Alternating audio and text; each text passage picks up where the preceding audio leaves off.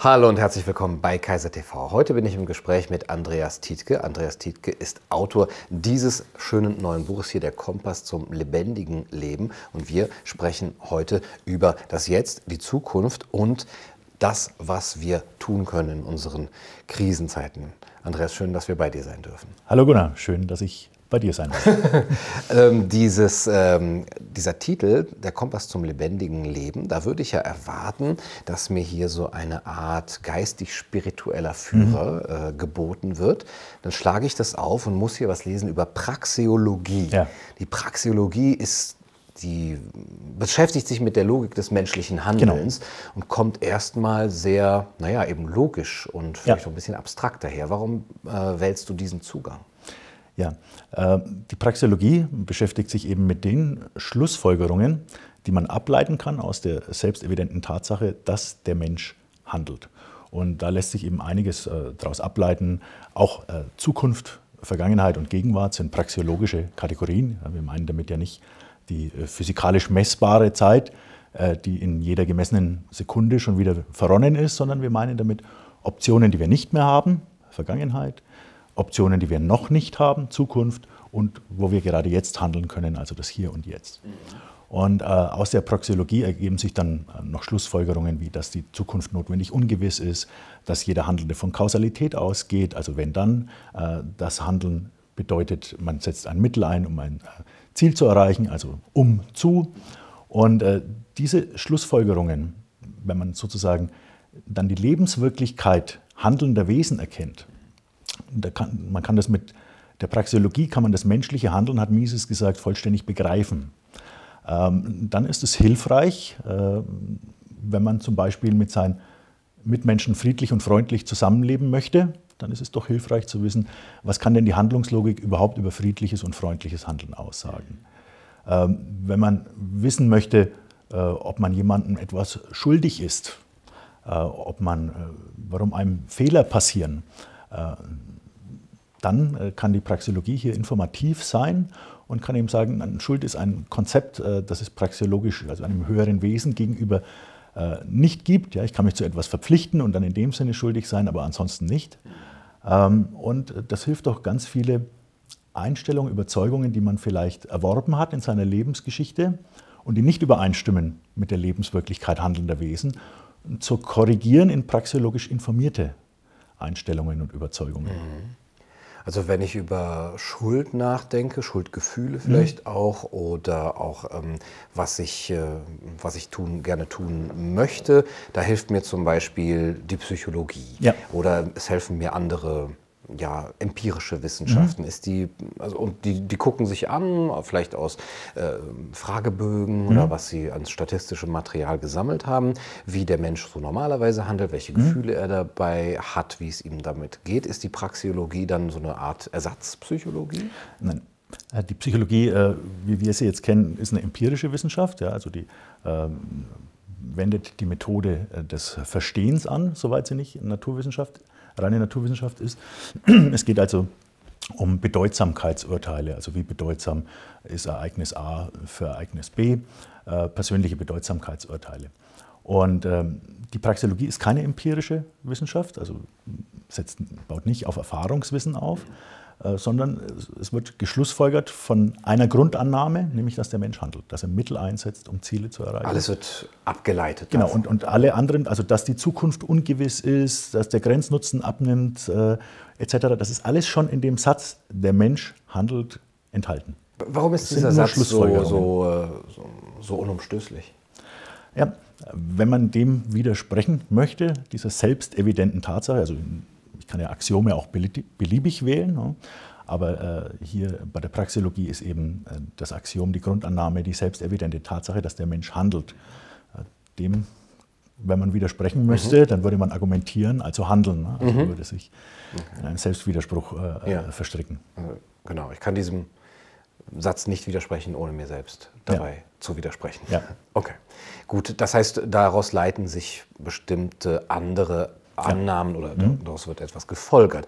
Ähm, was hat das mit den Zielen zu tun, die der Mensch hat bei seinem Handeln? Also wenn mhm. ich sage, der Mensch handelt, dann nehme ich das von allen Menschen an. Ja. Aber nicht alle Menschen haben das gleiche Ziel ihres genau. Handelns. Genau, also äh, es gibt ja Ziele in der äußeren Welt. Ja, du bist, setzt ein Mittel ein, um ein Ziel in der äußeren Welt zu erreichen. Du kaufst dir eine Kinokarte, um ins Kino zu gehen. Und äh, das letzte Ziel des Handelns ist immer äh, ein inneres Phänomen, äh, die Verminderung der Unzufriedenheit, äh, sagt Ludwig von Mises. To remove uneasiness äh, oder die Vermehrung der Zufriedenheit, was das selber ist. Äh, Mises hat es immer negativ beschrieben. Und sozusagen, welche äußeren Geschehnisse deine Zufriedenheit vermehren oder vermindern, das leitet sich ab von deinen Einstellungen, Überzeugungen, deinen psychischen und physischen, ne? was eben äh, gemäß deiner Struktur, gemäß deiner Lebensgeschichte deine Unzufriedenheit äh, vermindert oder vermehrt. Ne? Der eine sieht gern Fußball, für den anderen ist es nicht erfüllend. Ähm, das heißt, die Struktur des handelnden Wesens bestimmt, was dessen Unzufriedenheit vermindert und das sind eben die Einstellungen und mhm. Überzeugungen. Mhm. Das ist rein subjektiv. Genau, das ist subjektiv. Werten ist subjektiv. Mhm. Das ist äh, eine der Grunderkenntnisse äh, der Praxeologie, der Handlungslogik, dass Werturteile sind subjektive mhm. Urteile. Gibt es da nicht gewisse intersubjektive ähm, Bereiche, wo man sagen kann, in einer gewissen Kultur herrschen die und die Wertmaßstäbe vor und hier haben Menschen doch relativ ähnliche Ziele? Mhm. Ja klar, wenn sie ähnliche Einstellungen, Überzeugungen haben, was ja im Kulturbereich oft äh, der Fall ist, dann werden sie auch ähnliche Ziele haben. Es gibt Menschen, im Allgemeinen hat Mises zum Beispiel formuliert, äh, ziehen Menschen mehr Wohlstand, weniger Wohlstand vor. Mönche ziehen die Askese vor. Also es hängt eben von der Struktur des, des, des Handelnden ab. Und äh, Wohlstand, wenn man schon dabei sind, ist praxiologisch auch nichts, weil wir kennen ja Grenzen des Wohlstands zum Beispiel. Äh, was äh, eine äußere Größe ist, sondern äh, das ist ein inneres Phänomen. Ne? Also die, die, Zufriedenheit mit dem, was ich habe, also wie sehr das meine Unzufriedenheit vermindert, ist also kein Phänomen der äußeren Welt und kann deswegen an, in der äußeren Welt auch an keine Grenze stoßen. Ne? Das ist auch eine Erkenntnis der Praxeologie. Mhm. Das heißt, wenn ich mich selber als Handelnder begreife, der bestimmte Ziele erreichen möchte und dafür gewisse Mittel einsetzen mhm. möchte, dann kann ich so eine Art Unternehmer ähm, meines eigenen Lebens sein, dass ja, genau. ich dadurch eben auch, indem ich anderen etwas anbiete, was die vielleicht mhm. haben möchten, für mich selber meine eigenen Ziele erreiche. Genau. Ähm, das ist äh, der, der Unternehmerbegriff der Praxeologie ist äh, weiter als der der Ökonomik, also der der allgemeinen. Handeln im Ungewissen, spekulatives Handeln, das ist der Unternehmer im praxeologischen Sinne und das ist jeder. Jeder von uns, für jeden von uns ist äh, die Zukunft ungewiss. Äh, wir wissen noch nicht mal, was wir morgen Mittag wollen werden. Wir wissen ja gar nicht, in welcher Situation äh, wir uns da befinden, ob wir zum Essen sind oder einen Autounfall hatten etc. Ähm, also ist jeder sozusagen versucht, Mittel einzusetzen, um Ziele zu erreichen, um seine Unzufriedenheit zu vermindern. Aber es ist ungewiss, ob er es schafft. Und insofern ist äh, jeder im praxiologischen Sinne Unternehmer. Ja. Hm. Jetzt gibt es, also wahrscheinlich würden das viele durch diesen etwas engeren Begriff des Unternehmers erstmal von sich weisen, ich bin doch kein Unternehmer. Oder ich kann ja auch andere sehen, die auf jeden Fall keine Unternehmer sind, wie mhm. zum Beispiel Beamte mhm. oder Politiker. Das sind doch keine mhm. Unternehmer. Ja, das sind äh, politische Unternehmer. Ne? Die bedienen sich nur anderer Mittel, aber die sind natürlich auch auf Gewinn aus. Ne? Der Gewinn ist ein psychisches Phänomen in der Praxeologie. Ne? Also wir meinen damit nicht den Gewinn, äh, der sich meinetwegen in der Einnahmenüberschussrechnung äh, des äh, ökonomischen aktiven Unternehmers ergibt, dass man sieht, er hat sozusagen musste weniger aufwenden für die Mittel, die er eingekauft hat, als er dann Erlöse erzielt hat, das hat Mises gesagt, kann man sagen, ist sozusagen ein soziales Statement für seine Nützlichkeit, ne, dass er hier anderen Menschen Nutzen geschaffen hat, äh, weil die waren ja bereit, mehr dafür herzugeben, um das zu erlangen, äh, was er hergestellt hat, als er dafür aufwenden musste. Ne. Er hat sozusagen äh, verschiedene Güter kombiniert und hat Mehrwert geschaffen für die Menschen. Und äh, der politische Unternehmer ist natürlich auch, wie jeder andere Handelnde, zielt er darauf ab, seine Unzufriedenheit zu vermindern. Er setzt nur äh, andere Mittel dafür ein. Der Unternehmer im Bereich der freiwilligen Austauschbeziehungen, der setzt das Mittel ein ablehnbares Angebot.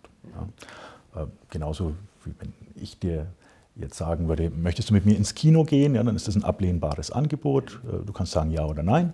Und wenn du es annimmst, dann wissen wir von vornherein, macht es dein Leben annehmbarer und mein Leben annehmbarer. Also es kommt beim freiwilligen Austausch immer zu Win-Win-Situationen. Hm? Zu einem neuen Pareto-Optimum, würde man sagen. Beiden geht es besser, allen Beteiligten, ohne dass es einem schlechter geht. Ähm, beim politischen Unternehmertum, also ähm, wenn man hier mit Franz Oppenheimer, der hat, der hat das politische Mittel Zwang äh, als politisches Mittel Zwang gesehen und als ökonomisches Mittel den freiwilligen Austausch. Franz Oppenheimer muss man hier vielleicht ein bisschen einführen. Das war äh, der Doktorvater Ludwig Erhards, ist ja nicht unbekannt, und war ein deutscher Soziologe, Ökonom, ich glaube auch Arzt. Und er hat eben gesagt, und das politische Mittel ist die Bewirtschaftung des Menschen mit dem politischen Mittel Zwang.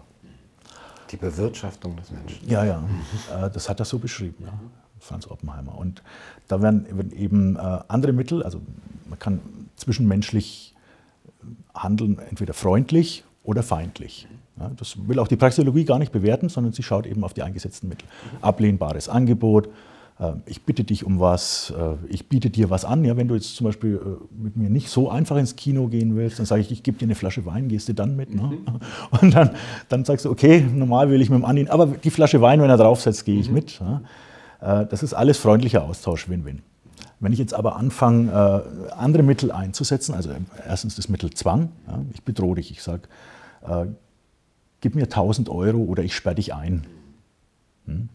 Dann äh, ziehst du sozusagen ein geringeres Übel vor, nämlich mir die 1000 Euro zu geben, äh, der Haft vor. Aber am liebsten würdest du gar nichts von beiden. Ne? Du würdest am liebsten äh, weder ins Gefängnis gehen, noch mir 1000 Euro geben. Das heißt, äh, wenn ich Zwang einsetze, führt es von vornherein zu einer Win-Lose-Situation. Ja? Äh, einer gewinnt auf Kosten und zulasten des anderen. Mhm. Dasselbe ist bei Täuschung. Wenn ich dir ein Stück Blei, das ich äh, gold angemalt habe oder mit Blattgold überzogen habe und sage, das ist eine Goldmünze, gib mir da die 1600 Euro dafür, die es jetzt heute vielleicht gerade wert ist. Dann machst du das und dann stellst du enttäuscht fest, dass ich mit dem Mittel Täuschung etwas auf deine Kosten und zu deinen Lasten erhalten habe. Ähm, und Täuschung äh, ist aber auch natürlich anders möglich. Ich kann dich auch darüber täuschen, dass du mir etwas schuldig bist, ne, indem ich das äh, behaupte und wiederhole. Also Irenäus Eibel-Eibesfeld äh, hat Propaganda und Indoktrination beschrieben in seinem Buch Humanethologie. Das war ein Schüler Konrad Lorenz und ein Humanethologe, dürfte vielleicht einigen deiner Zuschauer bekannt sein, und hat eben gesagt, dass so wie er es beschrieben hat, das ist doch ein bisschen die, die systematische Lüge. Dann im großen Stil ist, dass ich in dir versuche, Einstellungen und Überzeugungen äh, zu erwecken, die dich das tun lassen, was ich möchte, am besten deinem eigenen Willen nach, sodass ich das Mittel Zwang nur im Notfall und nur gegenüber wenigen mhm. Menschen einsetzen Durch Propaganda. Muss. Durch Propaganda und Indoktrination. Ja. Aber das könnte man doch bei dem friedlichen Unternehmer auch sagen, indem er Werbung ja, macht ist dann. Ja. Äh, die, die Werbung hat Mises unterschieden von der Propaganda, indem er sagt, na, die Werbung ist ja erstens mal, äh, soll, soll nicht hier ein Gehorsam äh, sozusagen durch, durch Täuschung hervorgerufen werden und ansonsten kommt der Zwang. Im Bereich der Werbung haben wir ablehnbare Angebote. Zum Zweiten ist es ja auch durch Erfahrung testbar.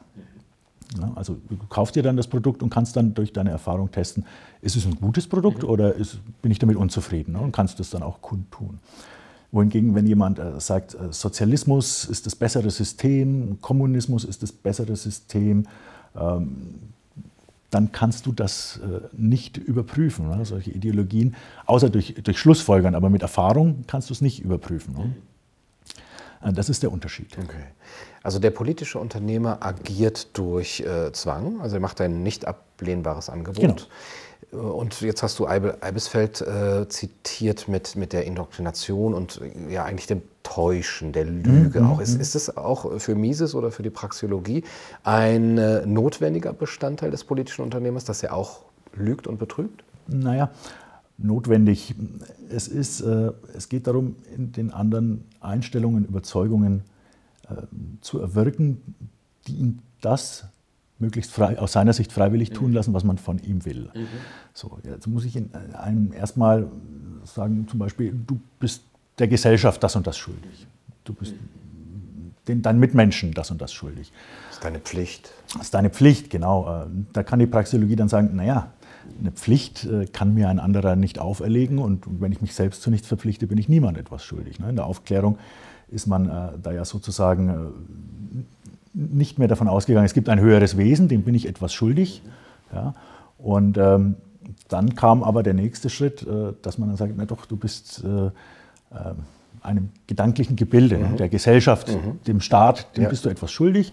Und ähm, dann kann man auch noch sagen, wenn über etwas abgestimmt wird, dann ist das gut. Da kann der Praxeologe sagen, naja, nee, also ob eine Handlung feindlich oder friedlich ist, das hat mit der Abstimmung erstmal nichts zu tun. Ne? Wenn also äh, vier Leute sich entscheiden, einen fünften zu misshandeln, ja, dann sind zwar 80 Prozent dafür, mhm.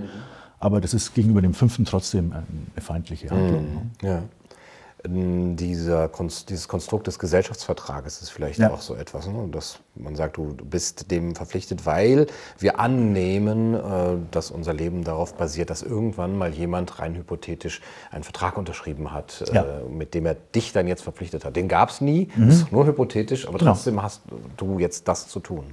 Genau, also das ist eben die, wenn man jemand anders äh, auf welche Art und Weise auch immer sagen, sagt, was er tun sollte, ja, dann hat man ja jeden Bereich äh, der Wissenschaft schon verlassen. Wissenschaft ist beschreiben, ist deskriptiv. Ja. Es gibt keine normative Wissenschaft. Also die Praxeologie sagt auch nicht, äh, nein, das und das äh, nein, hat jemand zu tun. Nein, also es gibt keine normative Wissenschaft, keine Wissenschaft von etwas, das sein sollte. Ja. Die Praxeologie, auch wenn, wenn sie sagt, äh, das ist jetzt feindliches Handeln und das ist äh, freundliches und das ist friedliches Handeln, ja, dann folgt aus der Praxeologie nicht, was dann getan werden sollte. Ne? Also Lebewesen brauchen andere Lebewesen, um ihre Struktur äh, aufrechtzuerhalten. Ne? Also auch Tiere müssen zumindest Pflanzen fressen. Äh, der Löwe greift das Gnu an und da geht der Biologe ja auch nicht her und sagt, das sollte der Löwe aber anders äh, sich verhalten, ja? sondern äh, man nimmt es halt hin. Und wir sehen hier auch, viele Menschen ziehen feindliches Handeln, freundlichem Handeln vor. Ja? Also die finden, äh, es ist wichtig, dass ihre Mitmenschen zu diesem und jenem Verhalten, das ihnen lieber ist, gezwungen werden ähm, anstatt äh, dass man äh, in freiwilligen Austauschbeziehungen und Win-Win-Situationen sich verbindet und sozusagen äh, Zwang nur zur Verteidigung, Wiedergutmachung und Vergeltung mhm. einsetzt. Das wäre dann sozusagen eine friedliche Ordnung. Mhm. Da setzt man Zwang nur zur Verteidigung, Wiedergutmachung und Vergeltung ein. Und ähm, eine freundliche Ordnung, die geht noch darüber hinaus. Ne? Wenn ich mich dir gegenüber friedlich verhalte, tue ich dir zumindest nicht weh. Wenn ich mich freundlich verhalte, dann kooperiere ich mit dir. Ne? Dann gehe ich mit dir zwischenmenschlichen Austausch. Also jetzt, wenn wir uns miteinander unterhalten, ist es eine freundliche zwischenmenschliche Interaktion. Ich habe dich nicht dazu gezwungen, du hast mich nicht dazu mhm. gezwungen. Also ich habe erstmal das auf der Beschreibungsebene freundlich und feindlich genau. genannt. Ist denn die Schlussfolgerung, dass freundliche Interaktionen und auch Gesellschaften, die darauf beruhen, letztendlich immer mehr Wohlstand, Glück, Zufriedenheit generieren werden als feindliche oder könnte es auch einen Vorteil dafür geben für Menschen, ja. also für, für, Menschen insgesamt, für eine ja. Gesellschaft insgesamt, in, in so einer ja, äh, ähm, von feindlichen Interaktionen geprägten Gesellschaft zu leben. Ja, ja. Äh, also äh, Vorteil ist immer die Frage, Vorteil für wen? Ne? Mhm. Also bei einer ähm, Gesellschaft, die sich freundlich und friedlich miteinander, bei, dem, bei, denen man übereinkommt, wir möchten freundlich und friedlich miteinander umgehen, dann wissen wir, dass am Ende immer wieder Win-Win-Situationen entstehen.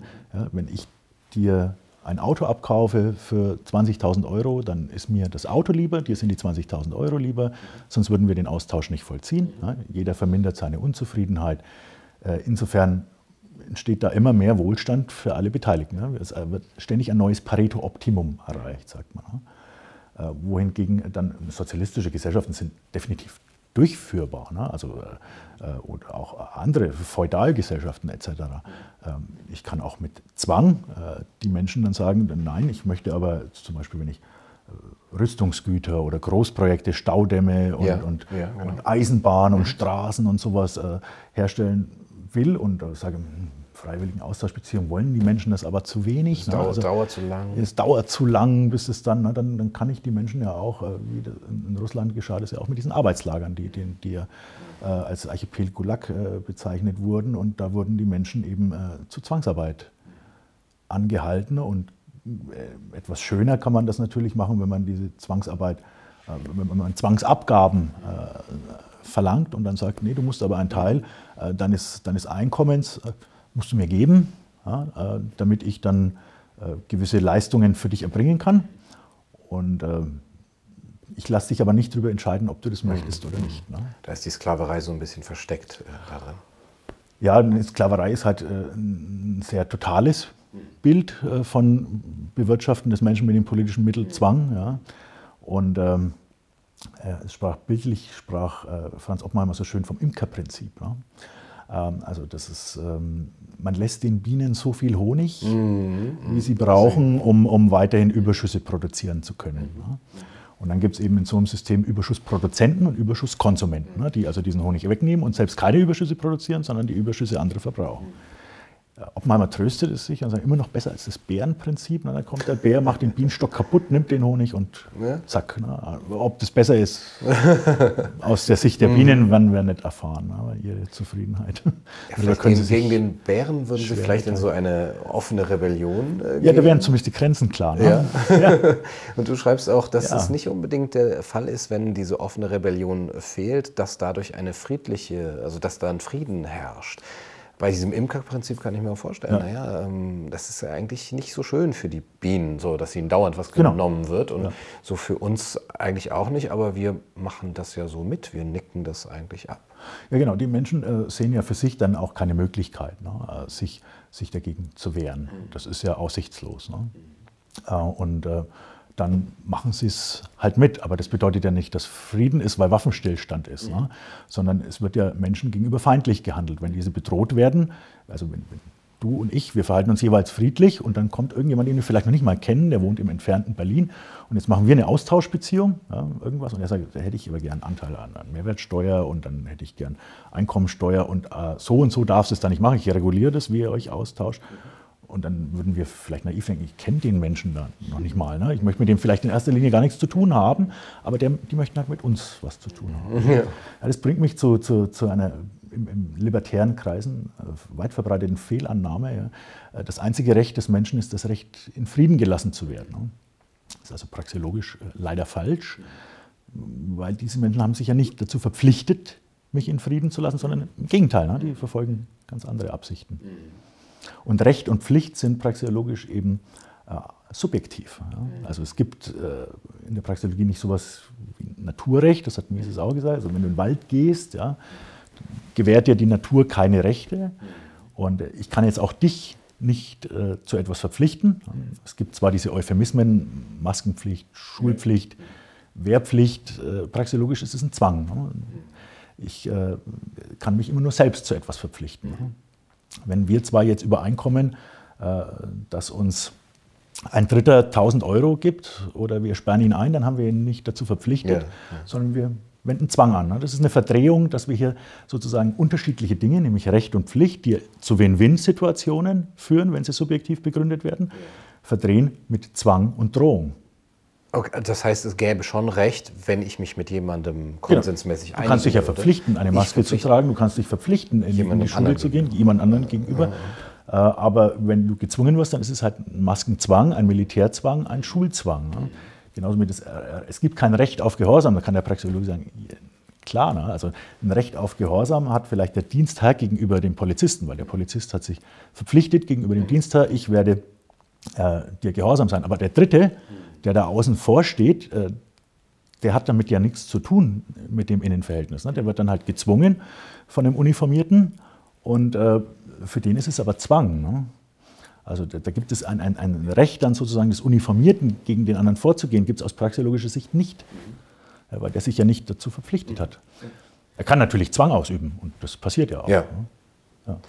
Ja, ich möchte noch mal auf diesen Zwang zu sprechen kommen, gerade des politischen Unternehmers. Gesetzt den Fall, wir können ja mal annehmen, es äh, würde irgendwie eine Pandemie im Land toben. Ja. Und ähm, da würden jetzt ja Menschen, die vielleicht etwas ängstlicher sagen, na, wie soll man das denn auf friedliche Weise mit diesen mhm. friedlichen mhm. oder freundlichen Interaktionen hinbekommen, dass mhm. die Menschen sich jetzt anders verhalten, als sie es gewohnt sind, weil sie eben jetzt vorsichtiger sein müssen. Das müssen wir ja mit Zwang und Gesetzen, Verordnungen und Maßnahmen Maßnahmen eben durchdrücken. Da muss jetzt eben der politische Unternehmer handeln mhm. und ähm, das wird aber insgesamt ähm, den Wohlstand ähm, der Gesellschaft vermehren. Mhm.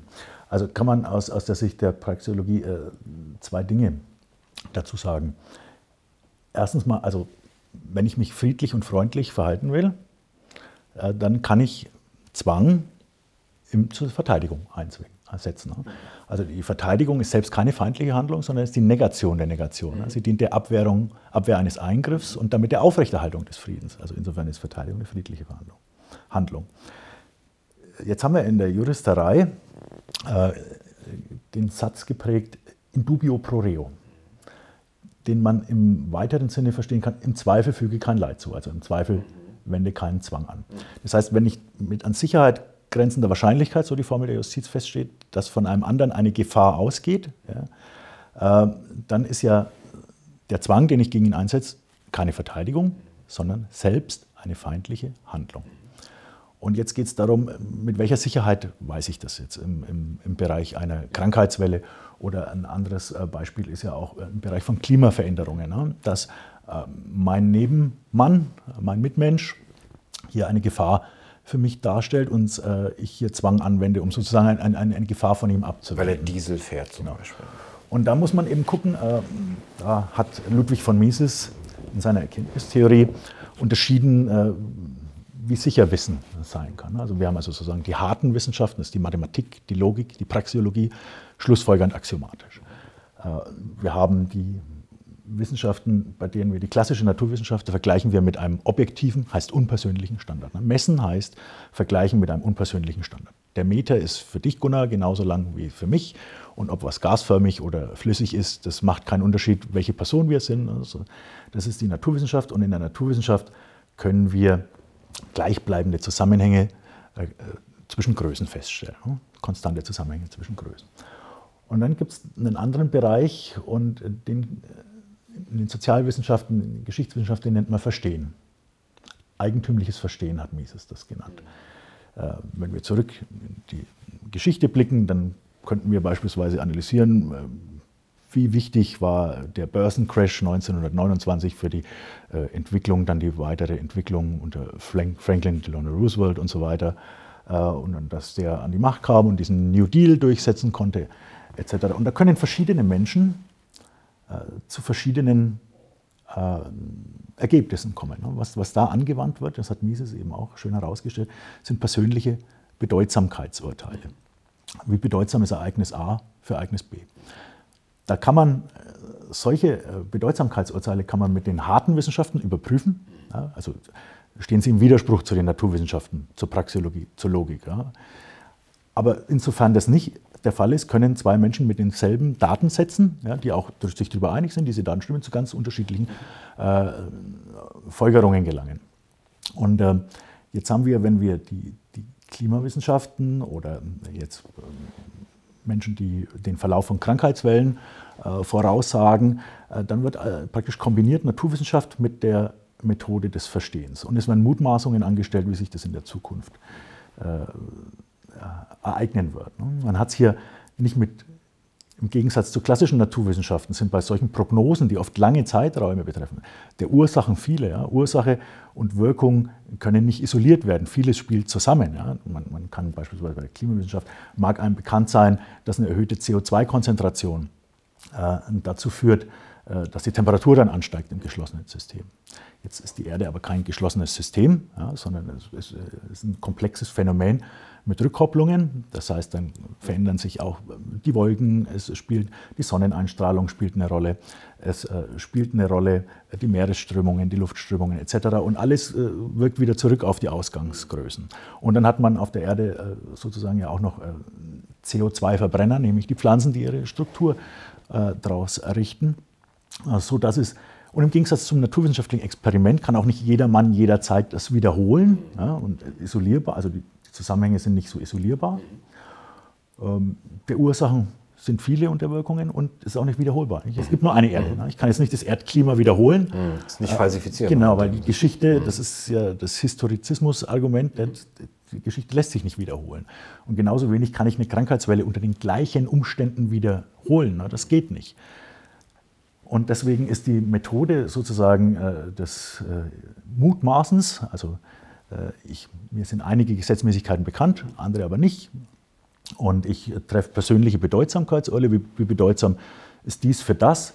äh, nicht, liefert kein vergleichsweise sicheres Wissen wie jetzt äh, die klassische Naturwissenschaft, die Mathematik oder die Praxeologie. Und gerade deswegen ist es ja auch so, dass dann äh, verschiedene Experten zu ganz äh, verschiedenen Ergebnissen gelangen.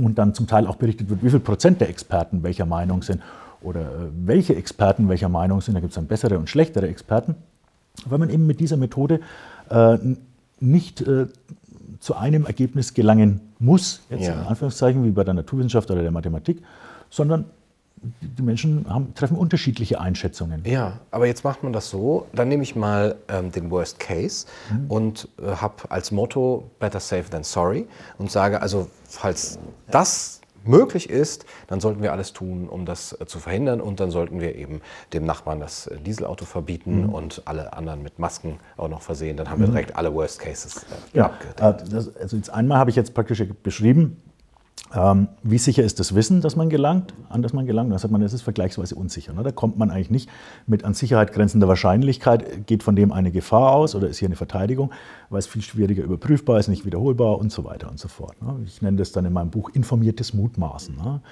Äh, Im Unterschied zu den Mutmaßungen, die wir zwei treffen, also die Laien, äh, ist es weitestgehend von Widersprüchen befreit. Aber deswegen heißt es noch lange, dass es äh, sicher ist oder fehlerfreier ist als andere Mutmaßungen. Ähm, und dann äh, kommt man eben, wie will man zusammenleben? Das ist dann das Nächste. Ne? Also, äh, wenn man friedlich zusammenleben will, dann kann man das in drei Grundsätzen beschreiben. Ne? Primum non nocere, zuallererst füge kein Leid zu. Nemo me impune licessit, äh, wenn dich jemand angreift, verteidige dich und vergelte es. Und dann sozusagen in dubio pro reo, im Zweifel füge kein Leid zu. Wenn ich jetzt das Vorsorgeprinzip so auslege, dass ich sage, better safe than sorry, dann ist es halt äh, eine Umkehr sozusagen des friedlichen Zusammenlebens. Das heißt, im, im Zweifel füge Leid zu. Dann leben wir nicht mehr friedlich und freundlich zusammen. Praxeologie sagt nicht, was wir tun sollten. Und manche Menschen sagen, ach, das ist mir aber lieber. Friedliches, freundliches Zusammenleben ist für mich zweitrangig. Ja, ich, ich, möchte auch im Zweifel Leid zufügen. Wenn es denn vermeintlich der Sicherheit dient, auch wenn ich es nicht beweisen kann. Man würde dann auf den Strafprozess würde man dann sagen, der, der, der, Täter, wenn er nicht seine Unschuld beweisen kann vor Gericht, dann wird er eingesperrt. Also der, der kommt erstmal sofort ins Gefängnis.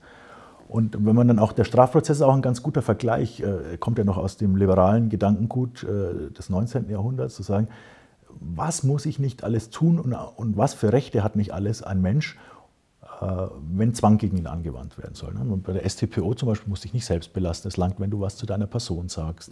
Äh, dann, bis es dir bewiesen wurde, giltst du als unschuldig. Und äh, im, im, im Gerichtsprozess kannst du sozusagen alle Beweismittel anführen, um, um den Verdacht gegen dich zu erschüttern. Und jetzt geht es aber um den abgeschlossenen Sachverhalt in der Vergangenheit wohingegen jetzt die Mutmaßungen, wenn man sieht, Überbevölkerung, Grenzen des Wachstums, äh, Ressourcenschwund, äh, da geht es ja um, um, um, oft um Prognosezeiträume von Jahrzehnten, die ja dann auch schon beliebig falsch waren, ne? wenn man gesagt hat, wie damals in den 70er Jahren, äh, prognostiziert wurde dann im Jahr 2000, äh, wann, wir, wann uns diese und jene Ressourcen ausgegangen seien. Und das sind ja immer persönliche Bedeutsamkeitsurteile. Man weiß auch nicht, wie sich die Zukunft dann entwickelt. Äh, wenn ein zum Beispiel ein Motor äh, hergestellt wird, der doppelt so effektiv ist, dann haben sich ja praktisch die Ölreserven verdoppelt, in dem Sinn, wenn man das sagen will. Ähm, das, das sind Mutmaßungen. Die müssen nicht stimmen. Es ist eine andere wissenschaftliche Methode, die man anwendet. Ja. Man kombiniert eigentümliches Verstehen mit Naturwissenschaft. Und, mhm. ja. ja, aber dann könnte man doch schon sagen, dass ähm, wenn der politische Unternehmer äh, Zwang anwendet, ähm, dann, so sagt die Praxeologie, dann ähm, produziert er eine Pareto-Verschlechterung. Ja. Das heißt eine Win-Lose-Situation. Ja. Aber wenn es sozusagen unter Krisenbedingungen vielleicht ist, ähm, ja. dann könnte ich mir vorstellen, dass er auf eine, ähm, dass sozusagen das andere ähm, Extrem oder das andere Beispiel nicht unbedingt mehr gilt, wenn man sagt, ähm, zwei haben einen, einen Konsens ja. äh, in, in, in, einer Interaktion. Und äh, so wie du das äh, auch schreibst, dass das ökonomische Handeln Nutzen für manche erzeugt, ohne aber Leid für andere zu erzeugen. Ja. Und jetzt würde ja, würden bestimmt sehr viele sagen, ja Moment, wenn, wenn ich dadurch zum Beispiel die Ressourcen verknappe oder die Umwelt äh, verschmutze, mhm. dann erzeuge ich doch Leid für ja. andere. Und dann kann ich doch nicht dieses ökonomische Handeln dem politischen Handeln, also dem, des politischen Unternehmers äh, vorziehen, sondern muss durch Zwang hier auch ähm, darauf gucken, dass dieser Nutzen für manche erhalten bleibt, aber äh, das Leid für andere so wenig wie möglich eben erzeugt ja. Ja, durch äh, freundlichen Austausch wird kein Leid äh, für andere erzeugt, sondern es führt eben zu einer Win-Win-Situation. Ja. Beide stehen danach besser. Wenn ich äh, jetzt sage, ich verschmutze dir die Umwelt, dann ist es dir gegenüber ja kein freundliches Handeln. Also wenn ich jetzt eine Fabrik habe äh, im Rheinland und äh, dann, da stelle ich was her und die Wäsche äh, der, der Nachbarin dieser Fabrik, die ist dann schwarz, äh, dann ist das äh, natürlich der gegenüber keine freundliche Handlung, sondern ich wirke auf ihren Besitz ein und zwar in einer Art und Weise ähm, auf ihr, zu ihren Lasten, auf ihre Kosten. Und dazu braucht man jetzt kein politisches Unternehmertum, sondern die Praxeologie sagt dann, ähm, da kann ich Wiedergutmachung dann verlangen. Ne? Ja, aber das bezieht sich dann auf Dritte, die direkt in ihrem Eigentum ja. Äh, zum Beispiel oder Selbsteigentum genau. betroffen sind. Aber wenn es zum Beispiel mm, die, äh, die Weltmeere verschmutzt ja. oder das Klima eben, ja. oder einfach die Luft verpestet, die dann ja niemandem gehört. Also schadet doch keinem jetzt erstmal, es ist ja erstmal nur in der Luft. Ja, ja gut, wenn ich, wenn ich anderen Menschen die, die Sachen mitnutzen, Schaden zufüge, äh, dann können die sich natürlich auch dagegen wehren ne? und können sagen, Moment, äh, du äh, hast da deine Netze, die lässt du im Meer und das verschmutzt das Meer, das erschwert mir den Fischfang.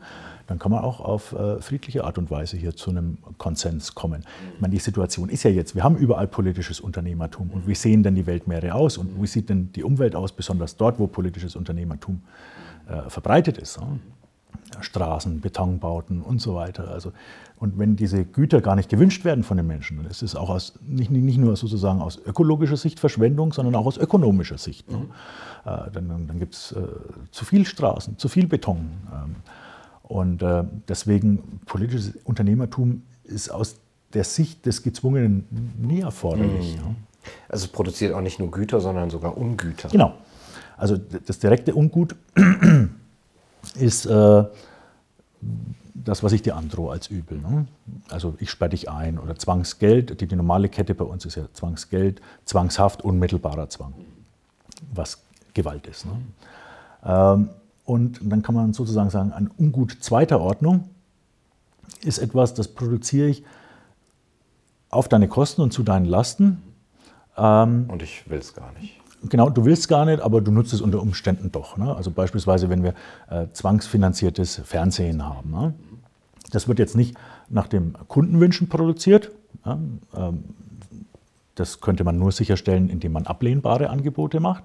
Dann muss nach deren Willen produziert werden. Ansonsten äh, nimmt man äh, die Kosten nicht ein und muss den Betrieb einstellen. Und man kann natürlich die Beiträge auch mit Zwang ähm, einheben. Und äh, in dem Fall ist es dann so, dass nach dem Wunsch der Produzenten hergestellt wird. Ja. Aus der Sicht äh, derjenigen, die das bezahlen müssen, ist es dann Verschwendung. Das heißt nicht, dass, dass dann äh, die mit Absicht schlechte Dinge herstellen, aber sie stellen, produzieren nach ihrem Wünschen, nicht nach den Wünschen derjenigen, die das bezahlen. Mhm. Ja. Also du hast eben auch das so dargestellt, die Wissenschaft, die Naturwissenschaft ähm, hat keinerlei normative ähm, ja ja, normative Kraft mhm. sozusagen, sondern sie sagt, was ist.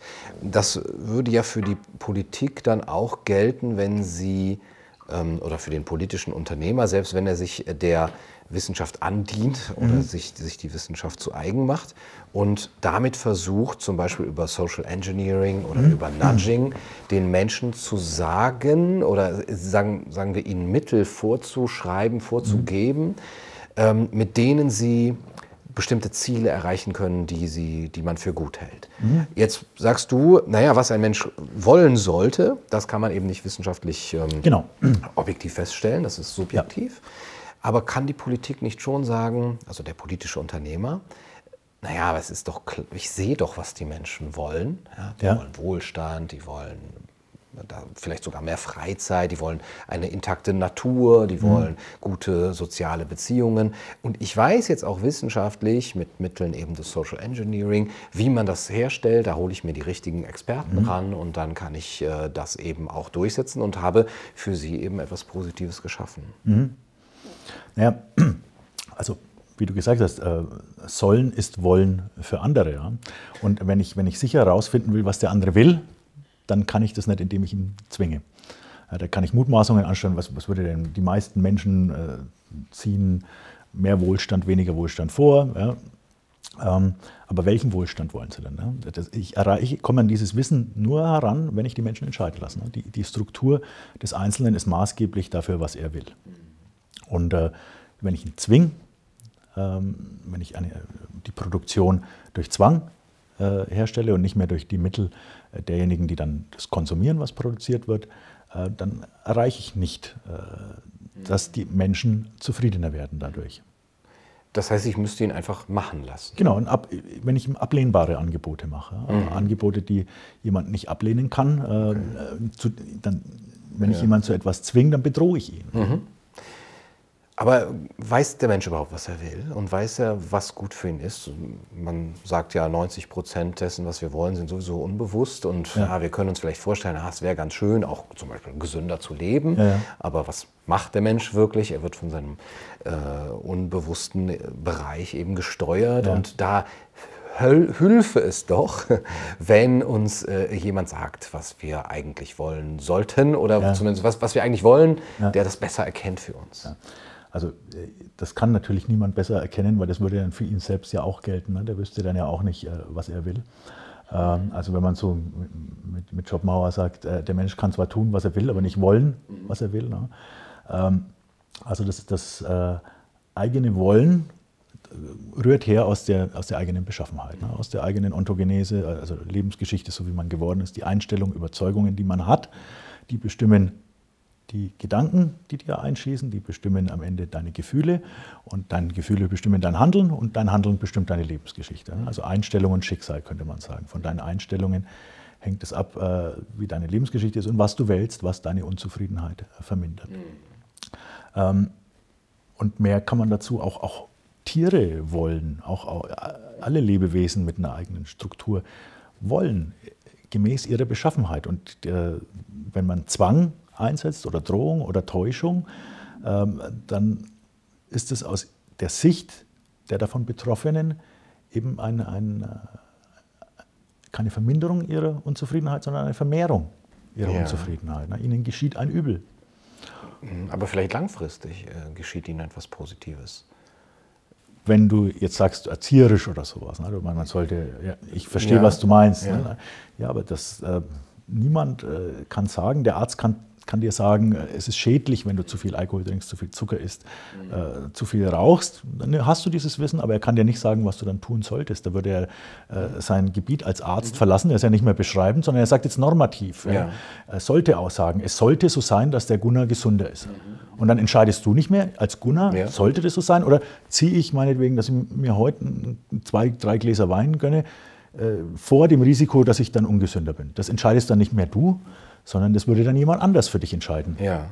Gut, aber auf einer gesellschaftlichen Ebene sähe das doch dann auch so aus. Ich höre ja, ja. schon äh, die Kritik, ähm, wenn wir die Menschen einfach machen lassen, dann äh, wollen sie bestimmte Dinge ja vielleicht gar nicht so sehr aus sich selbst heraus oder vielleicht auch ja. aus ihrer äh, schwächlichen äh, menschlichen Kondition heraus, aber es wird ihnen ja auch viel eingeredet. Es gibt eben sehr viele gesellschaftliche Erwartungen und so weiter. Die wollen jetzt viele Dinge, die auf lange Sicht, wenn sie alle tun, wenn sie alle wollen, jeder zum Beispiel einen ja. Pkw äh, haben möchte, äh, ihre eigene Lebensgrundlage zerstört, ja. die dann nicht nachhaltig ist. Und dann ja. müssen wir ihnen sozusagen dieses eigene Wollen beschränken, weil wir wissen, wir sehen, ja, wir politischen Unternehmer, dass wir sie nicht einfach in dieser, ähm, ja, vielleicht auch indoktrinierten äh, Ausübung äh, ja. ihres Willens lassen können. Ja, also in, in, in dem Punkt, wenn also erstmal die Frage, ist es, ist es real, die Gefahr, die angesprochen wird? Ne? Also da, da, haben wir ja wieder, das sind Mutmaßungen. Ja? Wenn ich jetzt mit Zwang komme,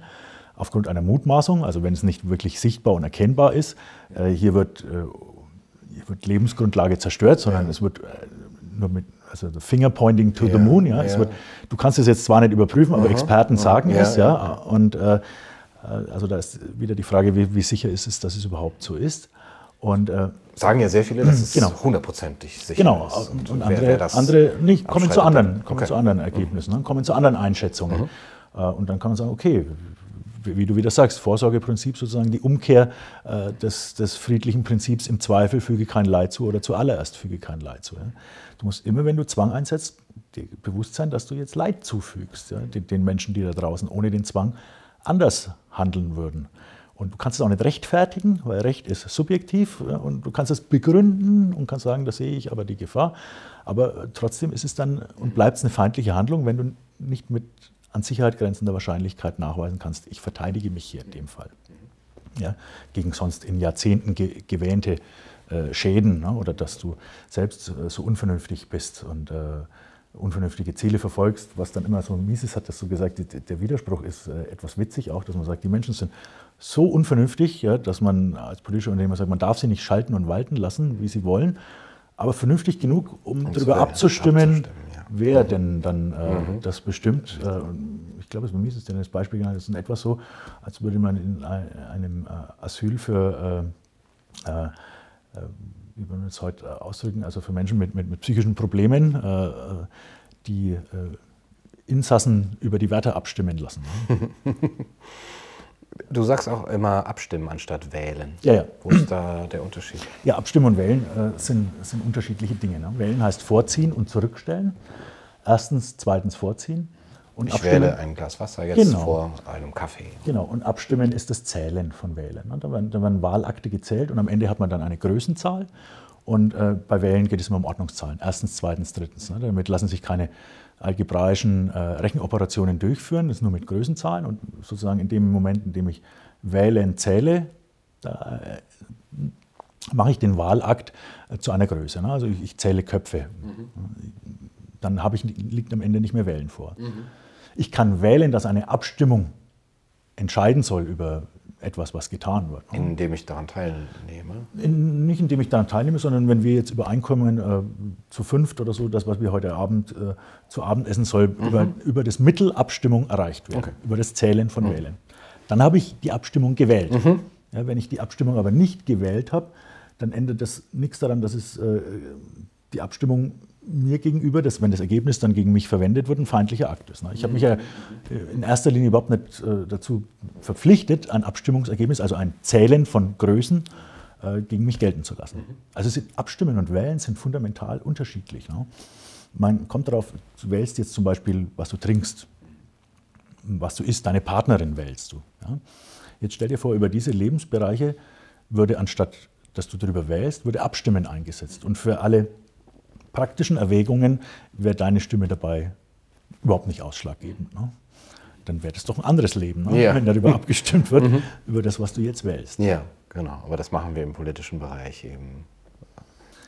Ja, Es wird abgestimmt. Ja. Es wird gezählt und dann wird ein Verhältnis von, von Größenzahlen gebildet und dann meint man, hat man äh, sozusagen einen kollektiven Willen ermittelt. Ne? Und äh, das ist natürlich der Denkfehler der Hypostasierung. Ja? Die Gesellschaft, das Kollektiv, äh, die Menschheit, das sind geistige Gebilde. Handelnde Wesen sind immer die Einzelnen. Die können natürlich auch in Gruppen handeln und koordiniert handeln und konzertiert handeln, aber es sind immer Einzelne, die handeln und nie die Gesellschaft an sich. Und äh, Hypostasierung bedeutet einem geistigen Gebilde eine unmittelbare Wirklichkeit zuschreiben, die es so nicht hat. Wenn man sagt, Deutschland äh, hat das und das Genau, äh, Deutschland äh, führt Krieg am Hindukusch, ja, dann ist es ja nicht ein Land, also die Erdoberfläche sind ja auch nicht alle hier Lebenden, sondern es sind ganz konkrete Personen, ja, die das tun und die halt unter dem Namen Deutschland auftreten und handeln. Und wenn man jetzt so tut, als hätte ein Kollektiv gewählt, indem man ähm, sozusagen eine Abstimmung, also ähm, Wahlakte zählt und dann hat man sozusagen ein Abstimmungsergebnis, so und so viele Stimmen dafür, so und so viele Stimmen dafür, das sind Größenzahlen, ja, das ist keine Wahlentscheidung mehr. Und jetzt geht man her und sagt, das, was die Mehrheit ist bei dieser Abstimmung, bei diesen Zählen von Wählen, das ist jetzt sozusagen der Wille des Kollektivs. Ja, das ist ja das, was man damit tut. Dabei hat das, das Kollektiv kann keinen eigenen Willen haben. ne? Ähm, Mises hat es so schön gesagt, Hypostasierung, nur weil etwas einen Namen hat, ja, heißt es noch nicht, äh, dass es etwas in der reellen Welt gibt, äh, das Träger dieses Namens ist. Ne? Das gilt äh, für den Weihnachtsmann und das Einhorn nicht anders als für die Gesellschaft. Ja. ja. ja. Und auch wenn man jetzt sagt, dieses Gemeinwohl, ähm, da wird ja auch immer wieder angeführt, zugunsten des Gemeinwohls. Ja, was ist denn das Gemeinwohl? Wie sie sagt, das Einzelwohl vieler. Ja? Und ich kann äh, das Gemeinwohl auch nicht gegen das Einzelwohl gewichten. Ja? Nutzen und Leid sind psychische Phänomene. Wiegen, also die, die, Metapher passt hier schon nicht, abwägen. Wiegen kann ich äh, Größen der äußeren Welt, ja? Kilo kann ich wiegen. Ja, mehr und weniger. Ja. Aber Nutzen und Leid äh, sind im, im, im Wählen sind keine quantitativen Größen enthalten. Ne? Wenn, wenn, du jetzt sagst, mir ist es lieber, erstens mit dir ins Kino zu gehen, als zweitens alleine zu Hause zu bleiben, ist da keine quantitative Information enthalten, wie sehr es dir lieber ist, mit mir ins Kino zu gehen. Ja? Okay. Es ist ein Vorziehen und ein Zurückstellen. Mhm. Und wenn man jetzt sagt, äh, Nutzen und Leid, die ja subjektiv sind, abzuwägen, es gehen ja Menschen her und sagen, okay, ich wäge jetzt ab, äh, zum, Beispiel könnte ich sagen, äh, Corona-Maßnahmen, ähm, die stiften einen gewissen Nutzen. Also wenn ich jetzt gewisse Betriebe müssen schließen, gewisse, ich zwinge die Menschen dazu, Masken zu tragen, ich zwinge die Menschen dazu, zu Hause zu bleiben, sich weniger zu treffen. Und dann sage ich, und diesen Nutzen, gewichte ich jetzt höher als das Leid, das ich damit erzeuge. Ne? Dass manchen Menschen ist äh, eventuell unangenehm ist, die Maske zu tragen, dass sie negative Folgen haben, Hautausschläge etc. mag sein, äh, dass sie äh, psychische Belastungen erleiden, äh, darunter, dass ihr Geschäft geschlossen wird, dass es dann auch zu körperlichen Belastungen kommen kann, dass sie medizinische Behandlungen verschieben müssen oder überhaupt durch die erhöhte Ängstlichkeit, die sie dann äh, anfasst, äh, in eine schlechtere medizinische Kondition kommen. Und man kann jetzt sagen, niemand ist in einer Position, dies für andere abzuwägen. Schon allein, weil dieses Wiegen nicht passt, ja, weil es ja Nutzen und Leid psychische finden. Aber das ist so die Idee des Utilitarismus, ne, dass man das zählen könnte. Jetzt habe ich den, den, Nutzen von Gunnar und den Nutzen von Andi, das ist zwei, und dann äh, der Nutzen von Hans, das ist drei. Und wenn da zwei zu eins ist, nein, ne, oder auch den, den wenn ich sage, vier Menschen äh, stimmen darüber ab, einem fünften Gewalt anzutun. Ja.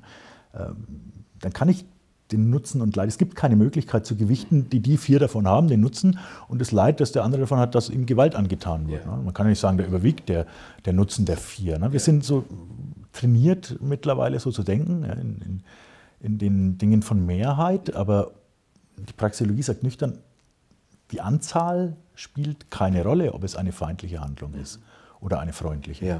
Wenn man das nicht in etwas Messbares äh, übersetzen kann, diese subjektiven Ja, was messbar, ist, was messbar ist, ist eben, messbar sind Größen der Außenwelt, aber messbar ist nicht Nutzen und Leid. Mhm.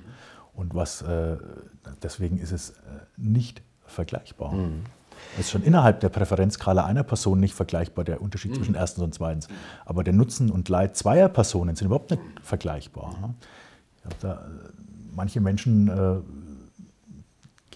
werten äh, ich habe einen Freund, der ist Chirurg und er sagt, er lässt den Schmerz, den die Menschen haben, wenn, wenn sie es also bei ihm sich vorstellen und sagen, ich habe ein Problem, ja. Äh, und dann sagt er, wie, wie würden Sie den Schmerz denn äh, gewichten auf einer Skala von 1 bis 10? Ne? Und wenn, immer wenn wir Größenzahlen sehen, dann denken wir, oh, jetzt haben wir es mit irgendwas Messbarem zu tun. Ja. Das ist nicht so, ist ja. auch eine Metapher. Mhm. Hier, ne? Und dann sagen viele 10. Ja? Und dann sagt er, jetzt stellen Sie mal vor, 10 ist äh, der Schmerz, wenn sie sich mit der Motorsäge den eigenen Oberschenkel absägen. Dann gehen manche dann zurück auf sieben oder sechs, andere sagen zehn und bleiben also dabei. Ja. Und man kann, das, man kann das nicht. Es gibt kein Messen heißt vergleichen mit einem unpersönlichen Standard. Es gibt keinen unpersönlichen Standard für Nutzen und Leid. Kein Urkilogramm oder Urmeter an Nutzen, ein Urnutzen, der irgendwo rumliegt. Das ist jetzt eine Nutzeneinheit. Ja. Auch von der können wir extrapolieren und können dann utilitaristische äh, Nützlichkeitserwägungen äh, ableiten. Ja. Meine, so, so, so, ist die Denke heute. Ne? Also mhm. das ist ganz die Denke des ja. Utilitarismus. Ne? Ich kann das ich zählen und aufaddieren und irgendjemand ist dann auch in der Position zu sagen, ne, der Nutzen ist aber gewichtiger als, als, als das Leid. Ja? Ähm, nein. Ne? Okay.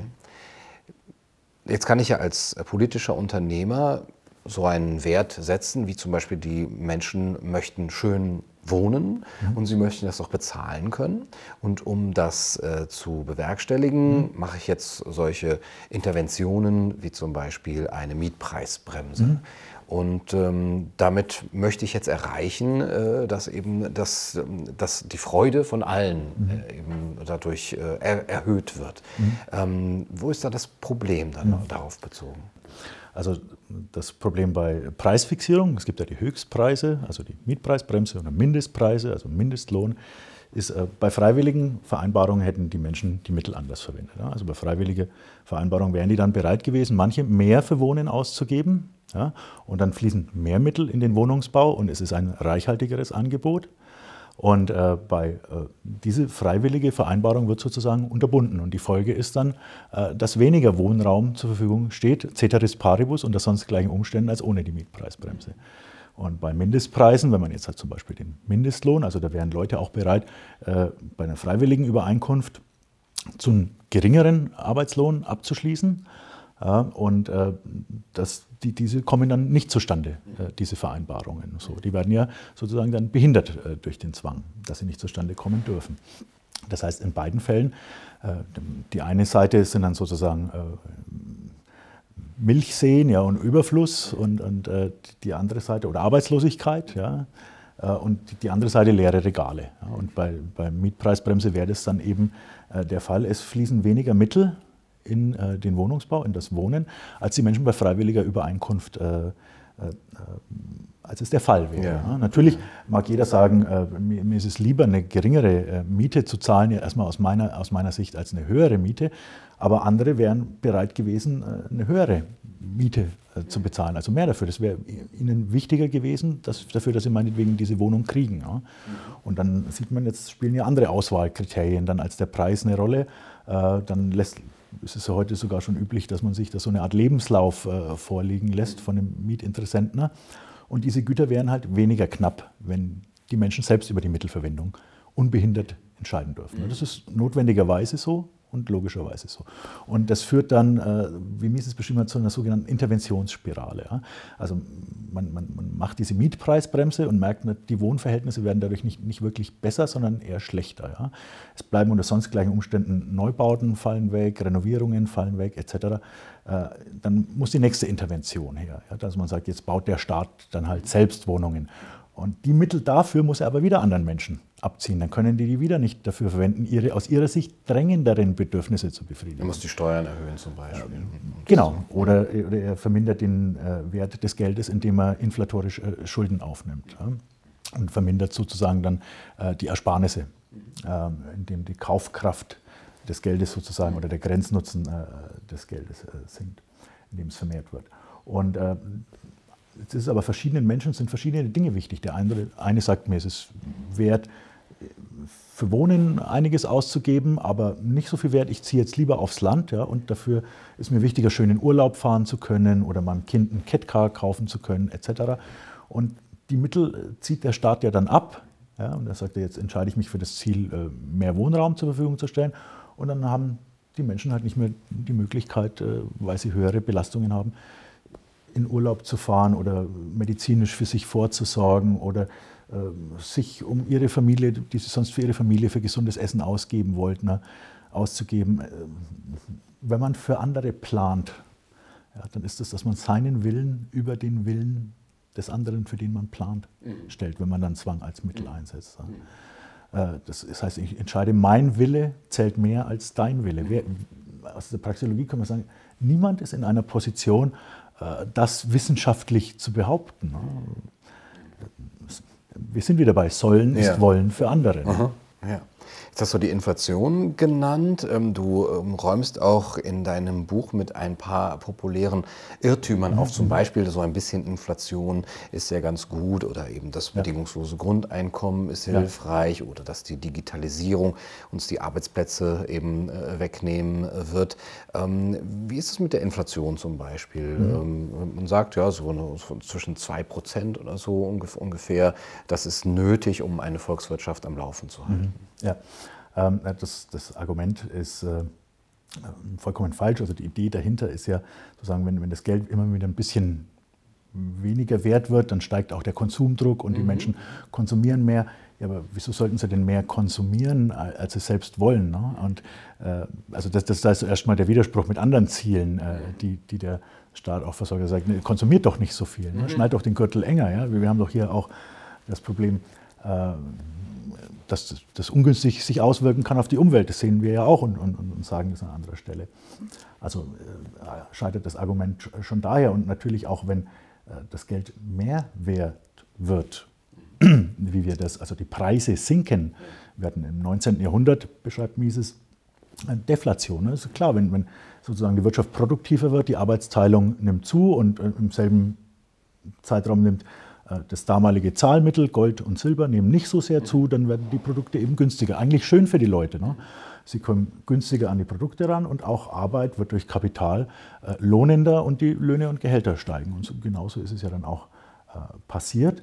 Ähm, daran ist ja nichts Negatives. Und die Idee, dass der Mensch dann den Konsum ewig aufschiebt oder immer weiter wartet, ne, ob es nicht noch, noch günstiger wird, äh, ist Schmarrn, ja, weil äh, der Mensch zieht, ich bespreche in meinem Buch auch die Zeitpräferenz, der Mensch zieht eine äh, kürzere Wartezeit einer längeren Wartezeit vor, und zwar denknotwendig. Und äh, das ist auch das, was Mises dann als den Urzins äh, formuliert, also wie wir künftige Güter äh, bewerten im Verhältnis zu jetzt schon zur Verfügung stehenden Gütern. Und äh, dir kann es als Handelnder nicht nur physiologisch nicht egal sein, wann du den Apfel isst, ja, weil um dein Leben aufrecht zu erhalten, musst du essen, ja, um, um jetzt Freude zu haben, musst du die Flasche Wein irgendwann öffnen. Ja? Das, wenn du sie erst in einem Jahr öffnest, wirst du das Ziel deines Handelns nicht erreichen, ganz unabhängig davon, wie die Preise äh, für die Flasche Wein äh, sich entwickeln. Ähm, selbst einem unsterblichen Wesen, schreibt Mises, kann es nicht egal sein, ob die Wartezeit länger oder kürzer ist, denn wenn die Wartezeit egal ist, dann ist es kein Ziel. Ne? Also äh, damit, dann vermindert es deine Unzufriedenheit nicht. Mhm. Jetzt haben wir doch sehr viel über äh, Wirtschaft gesprochen, ja. über Gesetze des Handelns, ja. auch über Politik und politische Unternehmer. Dein Buch heißt Der Kompass zum lebendigen ja. Leben. Was hat das denn äh, mit einem lebendigen Leben zu tun und was ist überhaupt ein lebendiges Leben? Ja. Ähm, Mises meinte, ähm, die Praxeologie als Wissenschaft interessiert sich sozusagen für das Handeln des Menschen, also äh, das tätige Wollen. Das, was ich tue, ist auch das, was ich will. Aber aus welchem Urgrund heraus dieses Wollen stammt, aus welchem dunklen Urgrund des Unbewussten heraus, äh, damit hat die Praxeologie nichts zu tun. Dabei hat er einen großen Nutzen der Praxeologie übersehen, äh, nämlich, dass wir äh, über Einstellungen, Überzeugungen die Menschen halten, also ihre Haltungen zum Leben und zu sich selbst, aussagen können, ob sie mit den Schlussfolgerungen der Praxeologie übereinstimmen oder nicht. Und dass natürlich solche Einstellungen, Überzeugungen ungünstig sind für einen Menschen, äh, die nicht mit der Realität handelnder Wesen übereinstimmen. Ähm, beispielsweise, wenn ich denke, äh, du bist mir etwas schuldig, dann wissen wir jetzt, wenn du dich nicht dazu verpflichtet hast, das ist praxiologisch ein gewähntes Konzept von mir. Ne? Ich wähne, dass du mir etwas schuldig bist. Sein Wahn. Ja, genau. Richard Wagner hat sein Haus Wahnfried genannt, ja, wo mein Wähnen Frieden fand, ja, weil er erkannt hat, dass der Mensch ganz viel wähnt, also ganz viele geistige Konzepte bemüht, um sich von der Unruhe eines handelnden Wesens so, so ein bisschen mehr in die Ruhe zu begeben. Ähm, und äh, dass dieses Wähnen aber oft haltlos ist. Also äh, ein, ein, ein Konzept ist, das wir praxiologisch als falsch erweisen können. Jetzt, wenn ich denke, äh, du bist mir etwas schuldig, ja, dann kann es dazu führen, dass ich dich unter Umständen misshandle. Das kennen wir, das beschreiben wir dann Menschen, die sich so verhalten, manchmal auch Psychopathen und, Soziopathen, also die denken, andere Menschen äh, wären ihnen etwas schuldig. Dann gibt es auch Menschen, die denken, äh, ich bin anderen etwas schuldig, ja, die solche Einstellungen erworben haben. Ja, die, die, haben halt gemerkt, ich bin zum Beispiel jemandem schuldig, dass ich in die Schule gehe. Ja. Da, da, da habe ich eine Pflicht dazu. obwohl ich äh, nüchtern, praxeologisch gesehen, wird man dazu, ist, ist es Schulzwang. Ähm, aber solche Einstellungen werden dann verinnerlicht und dann denke ich, ich bin etwas schuldig. Und dann, dann, dann fühle ich mich vielleicht anderen gegenüber immer schuldig. Und dann habe ich die andere Seite der Medaille, das, was wir heute vielleicht dann, äh, depressiv nennen oder niedergeschlagen, dauerhaft. Ja. Und man kann eben erkennen, dass, äh, dass diese nicht mit der Realität handelnder Wesen, mit der Lebenswirklichkeit des Handelns übereinstimmenden Einstellungen, Überzeugungen, die führen einen weg vom lebendigen Leben. Wir wissen, In der Praxeologie, Handeln findet in der Gegenwart statt. Die Gegenwart ist vorläufig. Ja, Vergangenheit sind Optionen, die ich nicht mehr habe. Die Vergangenheit ist nicht mehr, ist ein Nicht-Existenzbereich. Äh, Zukunft sind Optionen, die ich noch nicht habe. Und in der Zukunft ist auch alles unsicher, denknotwendig. Denn wenn die Zukunft sicher feststeht, dann gibt es ja nichts mehr zu entscheiden, ne? nichts mehr zu wählen. Also Handeln erfordert das. Es ergibt sich beides direkt aus dem Handeln. Jetzt haben wir viele Menschen, die äh, mit ihren Gedanken, mit ihrem Denken und Wählen in der Vergangenheit hängen. Ah, der Fehler hätte mir nicht passieren dürfen. Da kann die Praxeologie informativ sein. Fehler passieren. Oder die meisten Menschen denken sogar, den Fehler hätte ich nicht machen dürfen, als ob man Fehler macht. Ne? Mhm. Fehler sind nie Teil eines Handlungsplans. Du, das Ziel der Handlung ist immer die Verminderung der Unzufriedenheit. Du planst nicht die Vermehrung deiner Unzufriedenheit. Und wenn du das planen würdest, wäre das ja die Verminderung deiner Unzufriedenheit. Ja, ne? ja. Also, äh, das kann man also sagen, Fehler passieren. Und jetzt grämen sich Menschen über ihre Vergangenheit. Das hätte ich nicht tun sollen. Ne? Da fühle ich, ich, ich fühle mich beschämt, ich fühle mich schuldig. Äh, den Fehler hätte ich nicht machen dürfen. Ne?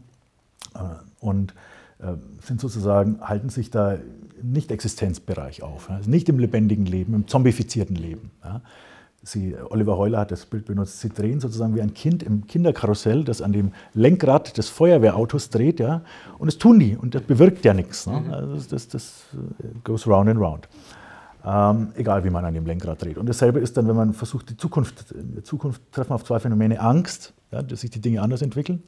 Der Praxeologe kann sagen, entspann dich, es bleibt unsicher. Du kannst die Zukunft nicht sicher machen, dann würde sie sozusagen zur Vergangenheit, weil was sicher feststeht, wo es keine Handlungsoptionen mehr gibt, das ist praxeologisch dann nicht die Zukunft.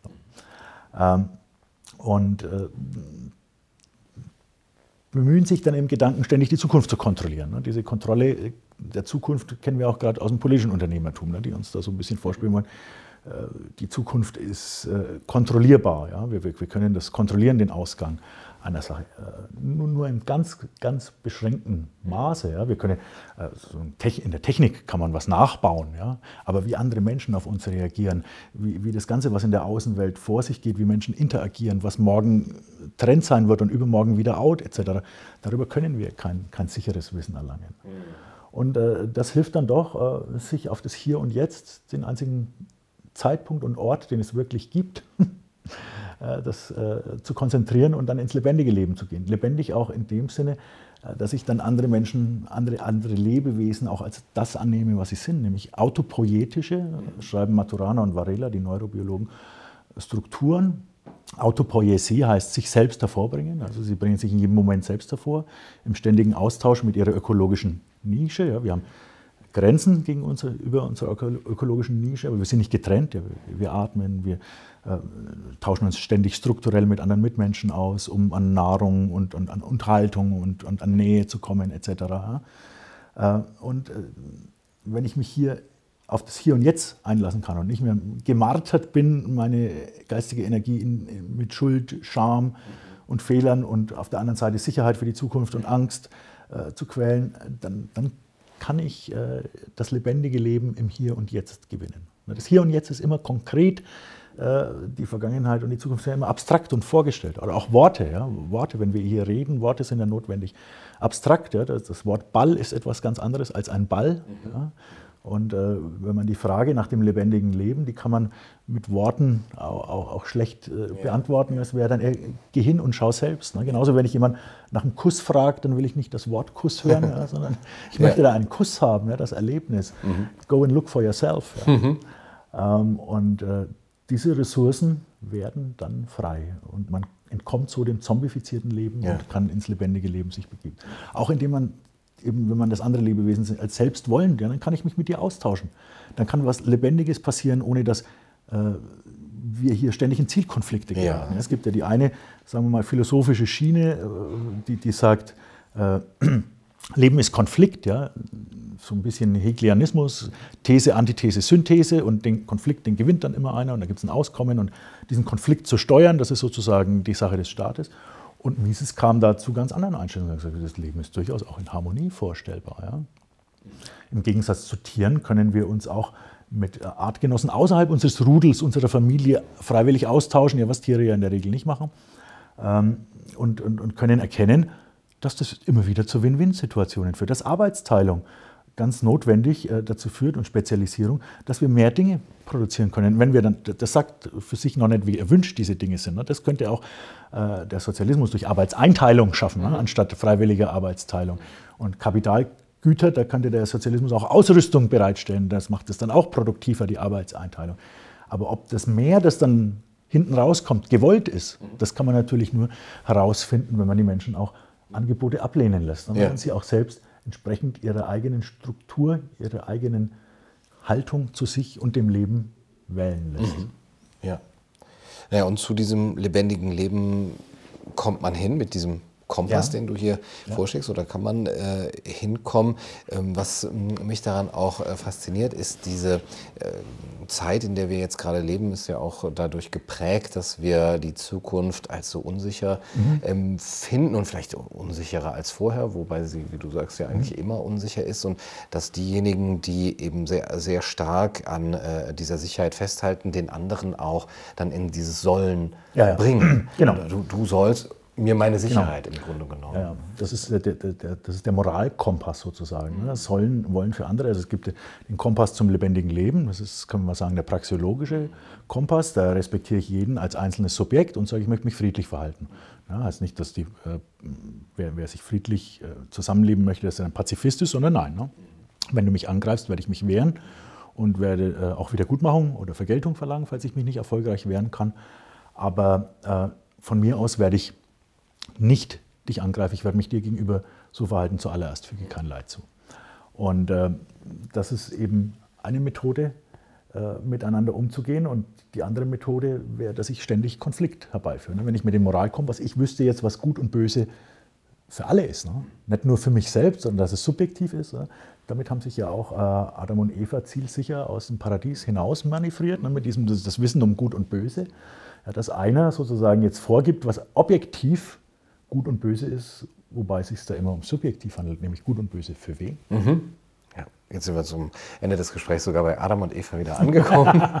Andreas, vielen Dank für das schöne Gespräch. Gunnar, ganz herzlichen Dank für die Einladung. Das war's für heute bei Kaiser TV. Ich hoffe, es hat euch gefallen. Bis zum nächsten Mal. Macht's gut. Nur du sollst der Kaiser meines Herzens